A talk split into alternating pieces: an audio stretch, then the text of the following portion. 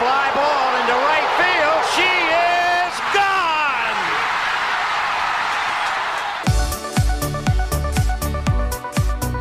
我是爱运动的子路，跟你一起聊聊运动赛事，聊聊中华职棒中心兄弟象。欢迎收听黄色性感带。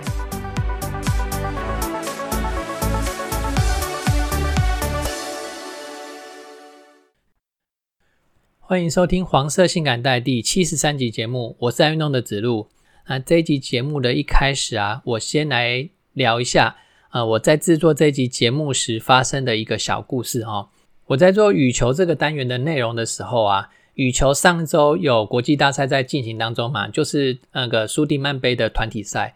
那其实呃也有一个比较基础层级的国际挑战赛在斯洛维尼亚那个地方在开打哦。啊有很多的台湾选手都有出赛哦，出赛的台湾选手超过三十组哈、我用组来做做这个单位，是因为单打一个人算一组，双打两个人算一组哈、那所以这样子加起来，总共有三十几组的的选手在那边出赛。那因为它是国际赛的关系哈，所以选手的名字都是用英文来呈现。其实呃，我也不可能认识每一位选手，更不可能认识他们的英文名字，我都还要再回来查他们的中文名字哦。有些人的英文名字就是你念起来，你也你也听不出来他的中文名字是什么。像我自己的英文名字，在护照上的英文名字哦，完全跟我的中文名字呃非常非常的不像哦，大概只有十趴的相似度而已。还有还有一种状况就是像呃棒球迷都应该知道王建民跟王敬明，他们两个的中文名字是不一样的，可是他们的英文名字是一模一样的。或者是有一个选手的名字叫陈妍霏，那我们有一个明星，他的名字叫陈妍霏，那你查的时候就会一直查到那个明星去，所以会有很多的状况让让我在查名字的时候会非常非常的困扰哈、这三十几组的选手，我花了一个多钟头，只有查名字哦，我就花了一个多钟头。啊、这算是 database 啦，因为我以前呃也比较少做国际挑战赛系列的的这些选手，所以他们的名字在我的 database 里面就没有嘛，哈，算是建立一次 database 以后就不会那么辛苦。但是有些人的名的英文名字我真的完全翻不出来他的中文，我 Google 也 Google 不到，就很很气馁啊，不知道该怎么办才好。呃，在这个途中，我不小心看到了一个女子选手，她的 IG，那她的 IG 呢也设成是开放的，那所以我就可以看她 IG 的内容。然后我就想到，诶，不如我直接私讯给这位这位漂亮的女子选手，来问她其他选手的中文名字，因为她也有去出赛嘛，所以她应该知道，他应该知道其他的选手是谁这样子。而且其中一个选手是他的搭档，我也查查不出他的中文名字是什么。那我因为我实在是没有办法了，所以我就私讯给他。那在私讯给他之前，我当然还有先写自我介绍，说我是谁，我是一个 podcaster。然后呃，我在我的节目当中会介绍一些台湾的网球选手、羽球羽毛球选手，还有桌球选手，他们在国际赛上每一周的那个赛事的内容。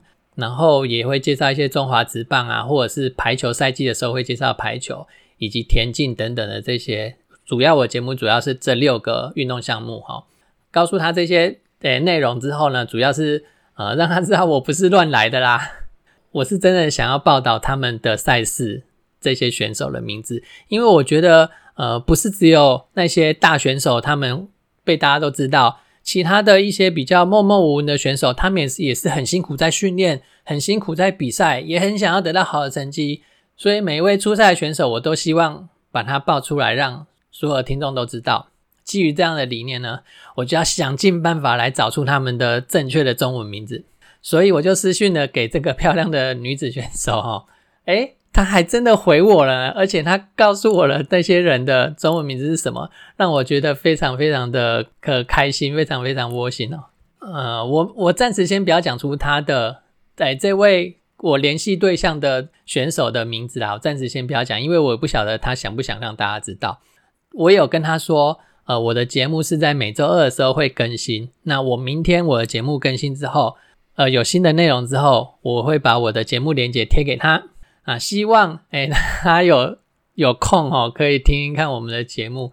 那如果在他的休赛季期间，他愿意的话，哎，说不定也可以来个选手的专访哦。因为像我们这些运动爱好者啊，也很想知道他们这些在国际上征战的这个选手，他们的酸甜苦辣，他们有什么心酸啊，有什么快乐的事情，然后也可以让我们听听看他们选手的故事。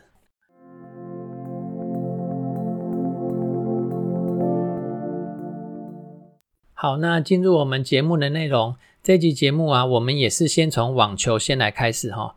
那上周那个五月中哦，只有一位选手有参赛的记录而已啊，其他选手不知道为什么都没有参赛哈。啊，这位选手呢是陈婷，他参加的是位在突尼西亚的 ITF 巡回赛莫纳斯提尔站。那他从会外赛开始打起哦。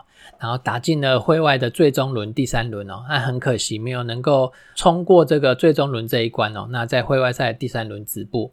另外呢，法国网球公开赛的会外赛呢，从本周开始打起哦。那台湾有三位选手都有去参加法国网球公开赛哦，而且他们三位的世界排名都必须要从会外赛开开始打起。首先就是曾俊欣，他会在五月二十二号，就是今天。的晚上预计啊，这是预计的时间，晚上九点的时候出赛。然后吴东林跟徐玉修呢，呃，则是在明天的时候有可能会出赛这样子。好，那网球选手，网球的男子选手报完之后呢，我们就来看一下女子选手。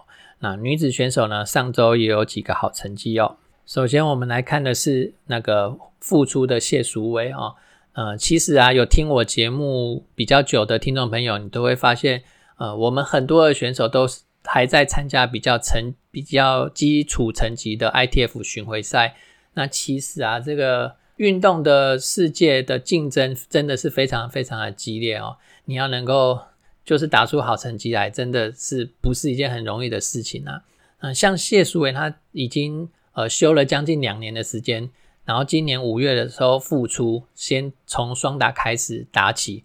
那本周呢，他则是有参加位在法国的。史特拉斯堡这一站的比赛哦，那这一站的比赛是 WTA 的巡回赛，两百五十等级哦，这个等级实在是不是很低哦。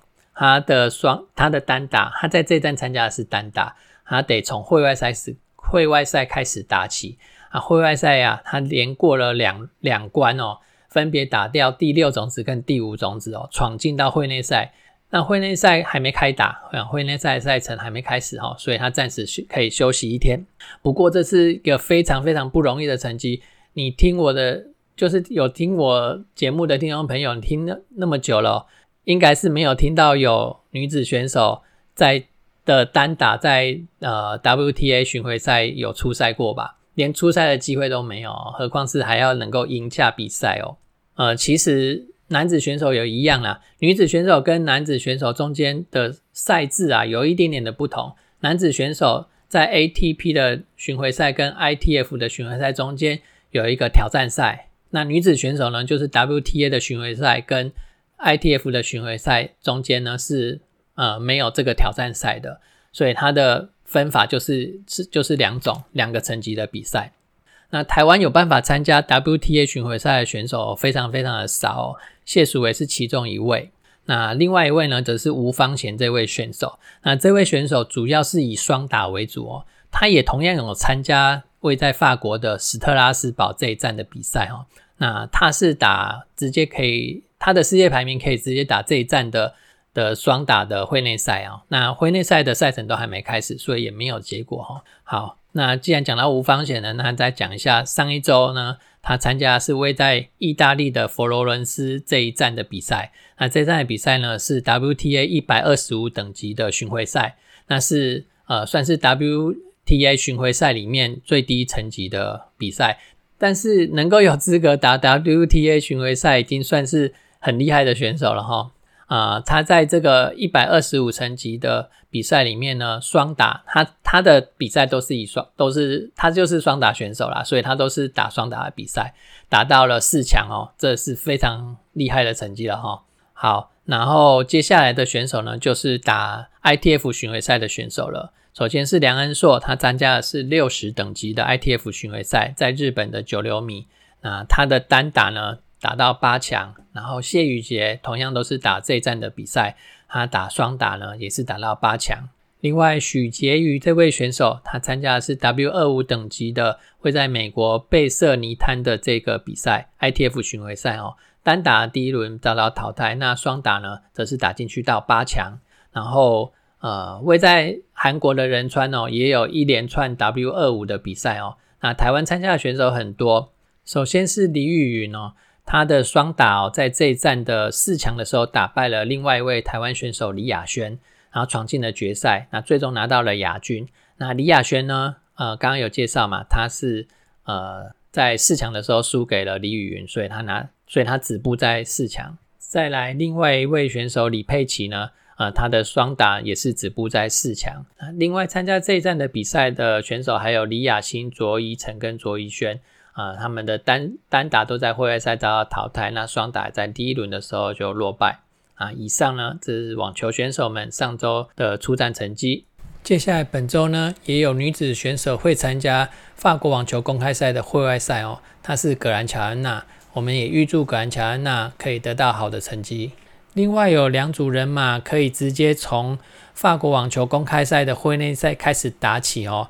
那两组人分别是谢淑薇的女双哦，她会跟中国大陆的王欣瑜搭档女双，还有詹家姐妹的女双哦。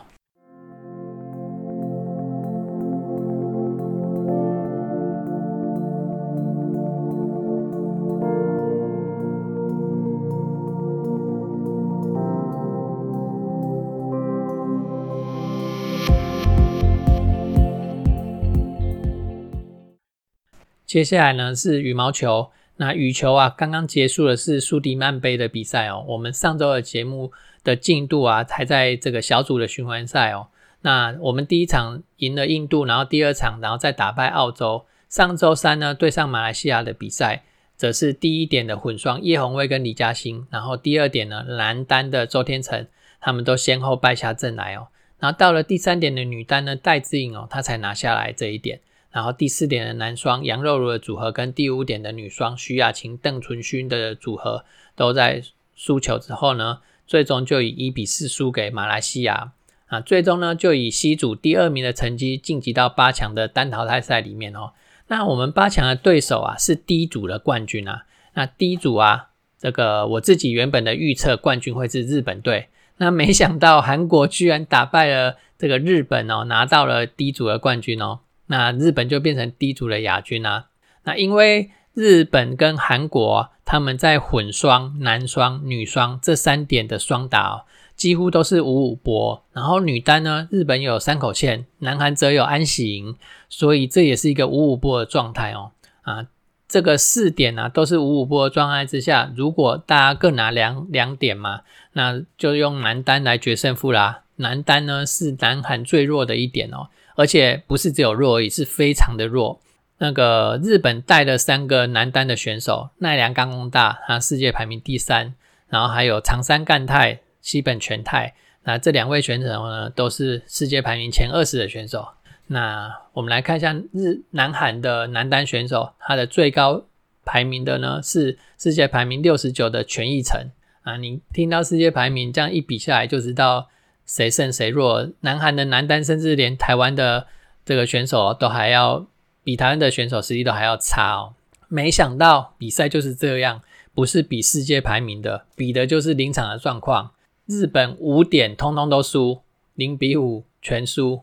那有没有可能是故意的？我觉得这个几率是很低啊，因为你变成分组第二晋级哦，你八强的对手会是不好打的马来西亚哦。那反正事情都发生了啊，我们的八强对手就确定是南韩了嘛，哈。啊，对南韩的赛前呢，我是这样想的，我们的第一点混双算是四六波，我们小输一点点啊，输的几率很高啊。但是第二点的男单，我们一定可以拿下来，因为我前面有讲说，男单是南韩最弱，而且是非常弱的一点嘛，哈。然后第三点的女单戴资颖，然后南韩她有安喜莹嘛，所以也算是一个五五波。那这一点呢？要是没有拿下来，我们就很难赢哦。然后第四点男双，我们也很有机会是五五波哦。那小戴那一点如果拿下来的话，男双这一点再拼下来呢，我们就有有我们就可以晋级四强了哈。啊，第五点的女双，我们要赢南韩的机会非常非常的低哦。啊，所以开打后我就看网络上的 live 直播嘛。那第一点混双，我们排排出来的是杨博轩跟胡林芳的组合，以零比二的比数输掉了啊。第二点的男单周天成呢，他则是顺利的用二比零拿下来哈。我想这应该跟大家赛前预期的都一样啊。接下来我们就是要看第三点的女单跟第四点的男双了。好，那小戴出场，那开局呢小幅的领先，但是。太想打出一些那个超高优质的球，反而造成自己的失误很多哈啊！第一局就这样输掉了。那第二局呢，也先被安行拿到两个赛末点。小戴他化解两个赛末点之后呢，气势呢就在自己这边呢，二十比二十哦。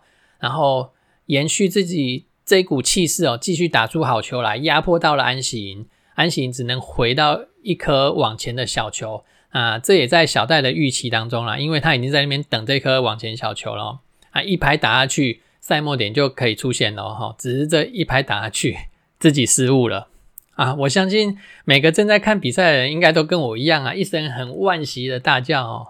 那小戴他自己也在现场暴跳哦，怎么可能发生这样的失误？好啦，那高手过招之间呢，这一点点的失误呢，就造成非常严重的后果了。第三点的女单。就是这样输掉了，那等同是这场比赛画下句点了啊。不过啊，球迷他最可爱的地方呢，就是不离不弃，即使只有百分之一的机会可以赢呢，我们都相信有那百分之一的机会哦，我们都不会放弃哦，继续帮第四点的男双加油。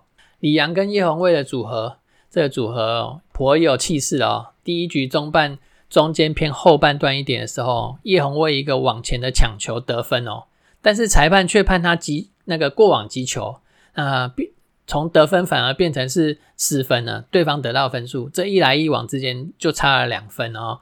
啊，转播单位他用慢动作来回看这一颗球，我们是没有过往击球的哦。现场的球迷也给裁判很大的嘘声哦。但是现场就是呃挑战啊，只有现场球员的挑战呢，他只有出界的挑战，并没有过往击球的挑战，所以这个重播回放的画面。呃，只是转播单位自己做的啊，裁判并不会依照这个画面去做改判，所以第一局我们就这样输球了，十九比二十一输掉，真的是很可惜。那第二局开打没多久，李阳的脚就扭伤了啊，有事的他有事的在比比看呐，但这个球类运动没有移位能力的话，绝对是赢不了的哦。那应该是每一种球类运动都是这样子啊，最后我们还是以八强来做结束这场苏迪曼杯的赛事哈。好，那羽球超级系列的赛事呢？那接下来就是五月二十三哦，有马来西亚的大师赛。五月二十三就是这个礼拜二了哈。然后再来是五月三十号有泰国的曼谷公开赛。那这两个比赛呢，都是五百等级的比赛哦。好，那我接下来来报告一下马来西亚公开赛参赛的选手哦。台湾一线的也不能说一线呐，就是大家比较常听到的那些选手的。的名字哦，他们都会出赛，除了戴志颖以外啊，那个单打男单有三位选手，周天成、王子维跟这个左手巨炮那个林俊逸。女单呢也是三位选手出赛，许文琪、白玉珀跟宋硕云，然后再来是男双哦，林洋配、杨肉如配，然后李泽辉跟杨博轩的组合，还有叶红卫跟苏敬恒的组合。我再来看一下还有没有什么其他的组合，还有一个博里维跟张克奇的组合。啊，我这边介绍的都是可以直接打会内赛的哈。再来是女双呢，女双则有李李嘉欣、邓淳勋的组合。诶，这边看起来女双只有一个组合参赛而已。然后再来是混双，混双的部分，杨博轩跟胡林芳的组合，叶红卫跟李嘉欣的组合。那有一些组合呢，则是要从户外赛开始打起。那从户外赛开始打起的是李泽辉跟徐雅琴的混双，然后李佳豪的男单。李方志、李方任这两这个双胞胎兄弟党的男双，再来是林婉晴、徐雅晴的女双，然后张金惠、杨景纯的女双，还有戚佑仁的男单，最后呢，则是邱向杰、杨明哲的男男双，还有胡林芳、林小敏的女双。啊，这几个组合则是从会外赛开始打起哈。那我呃，其实我在做这个内容的时候啦，我都一直觉得很奇怪，呃，廖卓甫。哎，我廖卓甫其实我在节目里面介绍过几次了哈，他一直都没有参加这个国际赛事哈。还有一个去年，呃，不是去年，是今年第一次全国排名赛打下第一名的黄玉凯哦，他也一直都没有看到他参加国际赛事哦，啊，一直到我接下来要介绍这场比赛，这项比赛哦，国际挑战赛的时候，我终于明了了，因为他们跑去参加这个位在斯洛维尼亚的国际挑战赛啊。接下来呢，我就介绍上一周这些选手们的成绩。好，那我刚刚有讲到黄玉凯这位选手嘛，哈，他参加了这个在这项赛事里面呢，打进到了四强哦，呃，四强已经算是很不错的成绩了哦。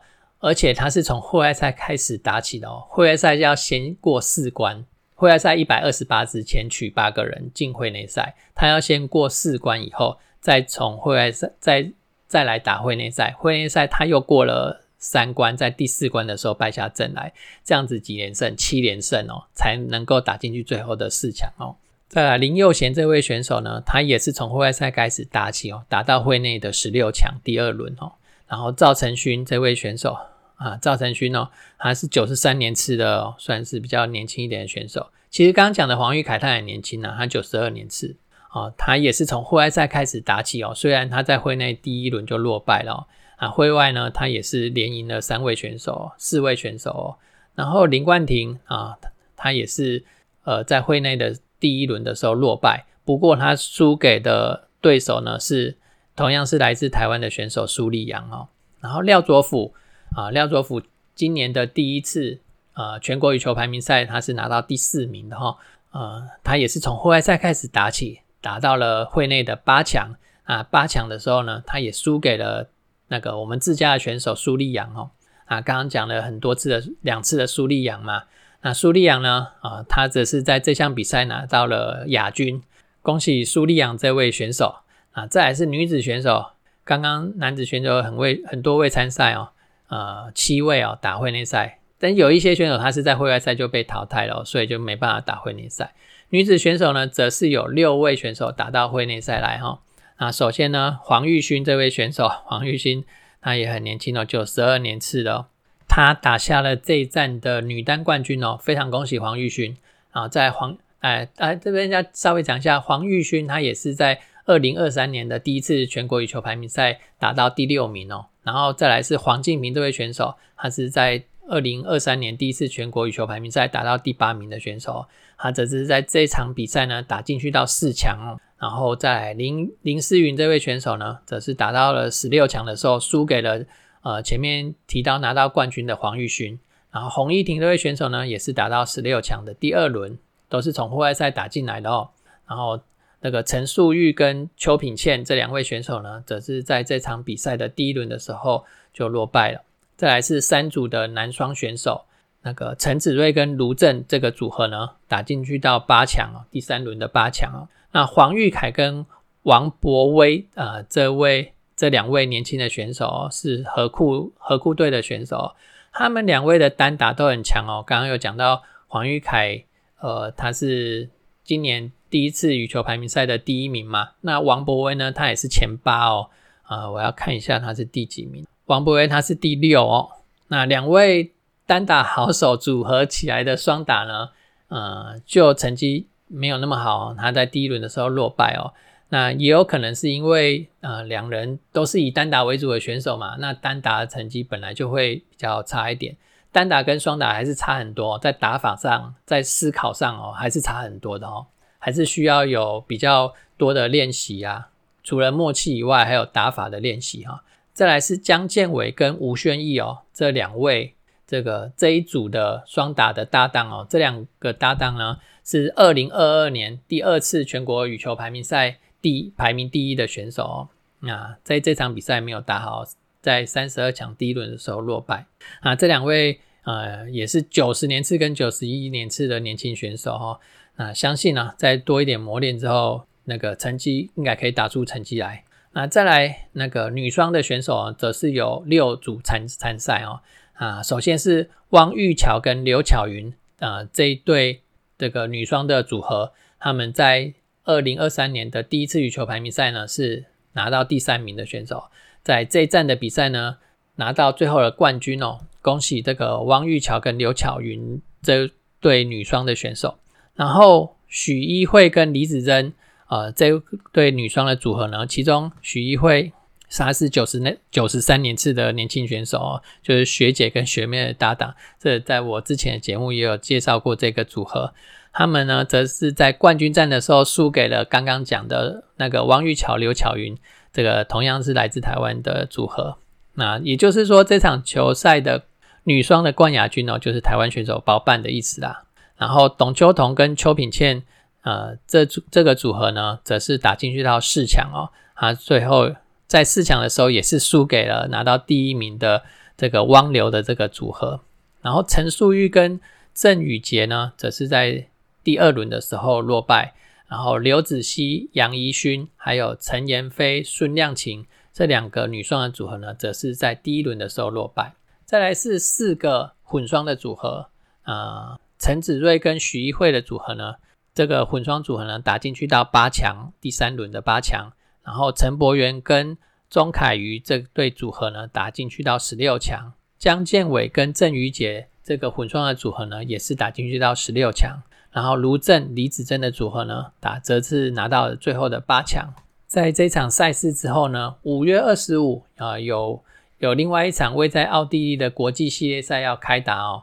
预祝这些台湾的战将们、台湾的羽球战将们，能够在奥地利这一站哦，再次取得好成绩。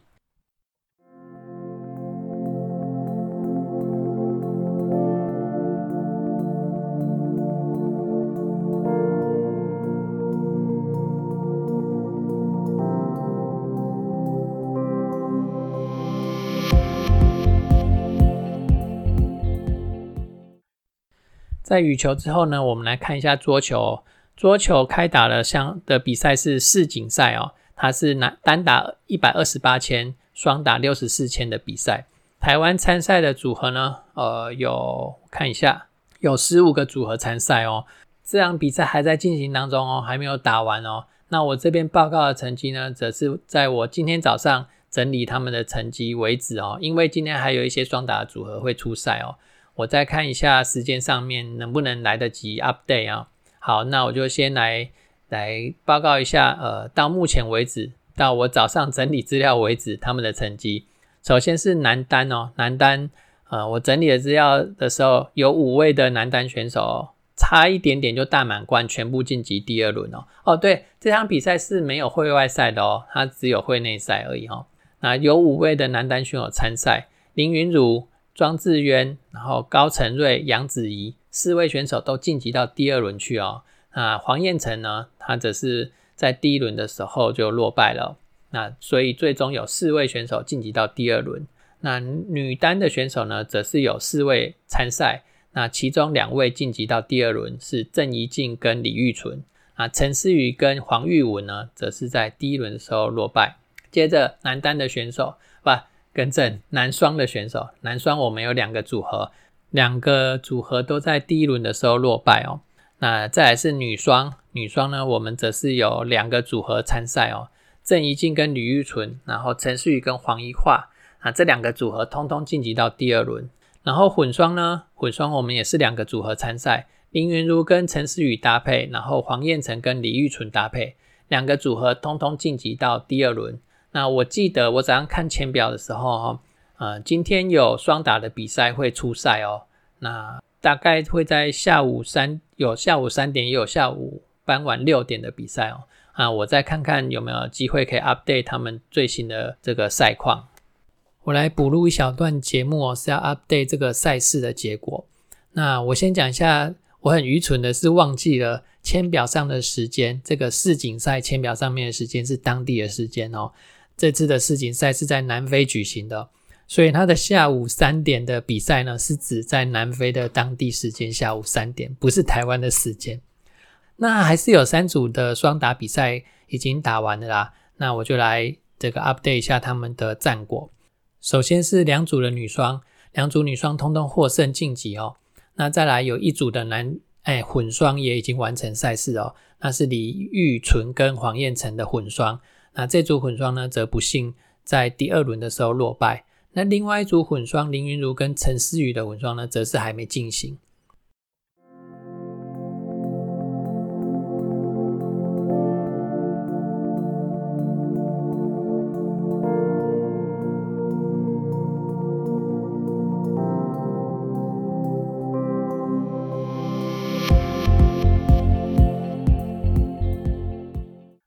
再来是中华职棒的部分。